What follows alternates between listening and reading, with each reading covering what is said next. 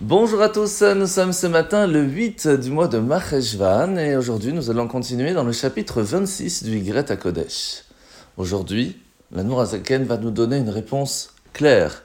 Pourquoi et comment peut-on penser que la Torah viendrait de deux sources différentes? Une de l'arbre de la vie et d'une autre de l'arbre de la connaissance du bien et du mal. Quelle serait alors la plus grande? La première réponse de base, on en a parlé hier, c'est de ne pas oublier que toute la Torah est pure. Toute la Torah est lumière. Alors pourquoi dit-on qu'une partie viendrait de la connaissance du bien et du mal? Et la réponse est simple. Lorsque nous sommes venus dans ce monde, c'est pour une mission. Ce monde, lorsqu'il est comme il est aujourd'hui, il est en exil. Nous sommes en exil. La lumière et la présence divine est aussi emprisonnée. Et notre but, notre mission, c'est de réussir à faire la part des choses, entre ce qui est caché et ce qui ne l'est pas, entre ce qui est permis et interdit, et l'utiliser à bon escient en lui donnant un but plus spirituel. Pour pouvoir faire cela, nous avons deux possibilités. Tout simplement, lorsque nous allons apprendre la Torah et toutes ses lumières, nous allons alors voir plus facilement ce qui est bon, ce qui ne l'est pas. Mais lorsque la question se pose, nous devons trancher. Et c'est de là que vient la sagesse divine et va nous aider à faire la part des choses. C'est de cette partie-là, de la Torah, qui va être contractée pour pouvoir intégrer le monde grâce dans les mondes spirituels, il y a ce qu'on appelle la sphira de Malchut, la partie de royauté de Dieu, qui est prête à, à, devenir la plus petite possible pour que nous, en tant qu'humains, nous puissions la comprendre et réussir à faire la part des choses. Cette lumière divine est en même temps emprisonnée pour pouvoir nous aider à comprendre la différence entre le bien et le mal. Et tant que nous sommes encore dans cette partie d'exil, alors oui, c'est comme le Talmud nous l'explique. Les érudits ont cette difficulté financière, cette difficulté matérielle, et ont besoin à ce que tout le peuple juif ensemble se soutienne pour qu'on puisse réussir à s'entraider.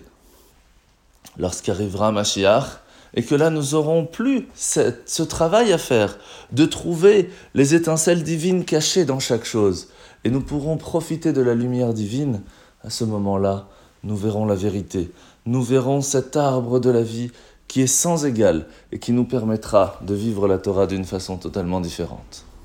La mitzvah de ce matin, c'est la mitzvah positive numéro 121, la mitzvah de laisser la glanure. Lorsque quelqu'un euh, va par exemple, tout simplement aller dans son champ et récolter du blé, et qu'en fin de compte, une partie va tomber par terre, eh bien, il faudra la laisser pour les pauvres. Mise négative numéro 211, c'est l'interdiction de ramasser ces épis tombés pendant la moisson et de les laisser pour les pauvres. Mise positive numéro 123, c'est la mitzvah qui nous a été enjoint de ne pas grappiller dans notre vigne. S'il y a un petit peu de raisins qui sont restés, on les laisse aussi pour les, pour les pauvres. Mitzvah négative numéro 212, eh bien c'est l'interdiction d'aller chercher ces fruits qui sont restés et de les laisser pour les pauvres. Alors la paracha de la semaine, nous sommes donc parachat Lech Lecha, après sa victoire contre les envahisseurs, Avram a eu peur que cette victoire miraculeuse, eh bien c'était toute sa récompense sur tous ses actes. Et Hachem veut lui dire, non, ne t'inquiète pas, je t'ai donné un miracle offert par la maison, et maintenant tu vas pouvoir profiter de mérite de toutes les épreuves que tu as passées dans, dans ta vie. Et c'est là que Hachem va lui faire une promesse assez grande, assez différente de ce que l'on avait vu jusqu'à maintenant.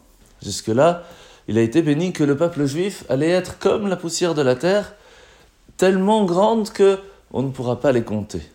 Sauf que la poussière, on peut marcher dessus. Sur le sable de la terre, on peut marcher dessus, on peut nous écraser. Aujourd'hui, nous allons recevoir une bénédiction bien plus grande. Regarde vers le ciel et compte les étoiles, si tu peux les compter, ainsi sera ta descendance. Plus le peuple juif sera près des étoiles, près de Dieu.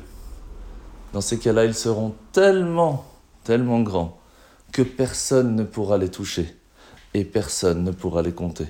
Nous n'attendons que ça, que nous puissions être plus proche de Dieu pour pouvoir être protégés totalement, physiquement, et moralement et spirituellement pour que tous ensemble nous puissions profiter très rapidement de ma chère Titkeno.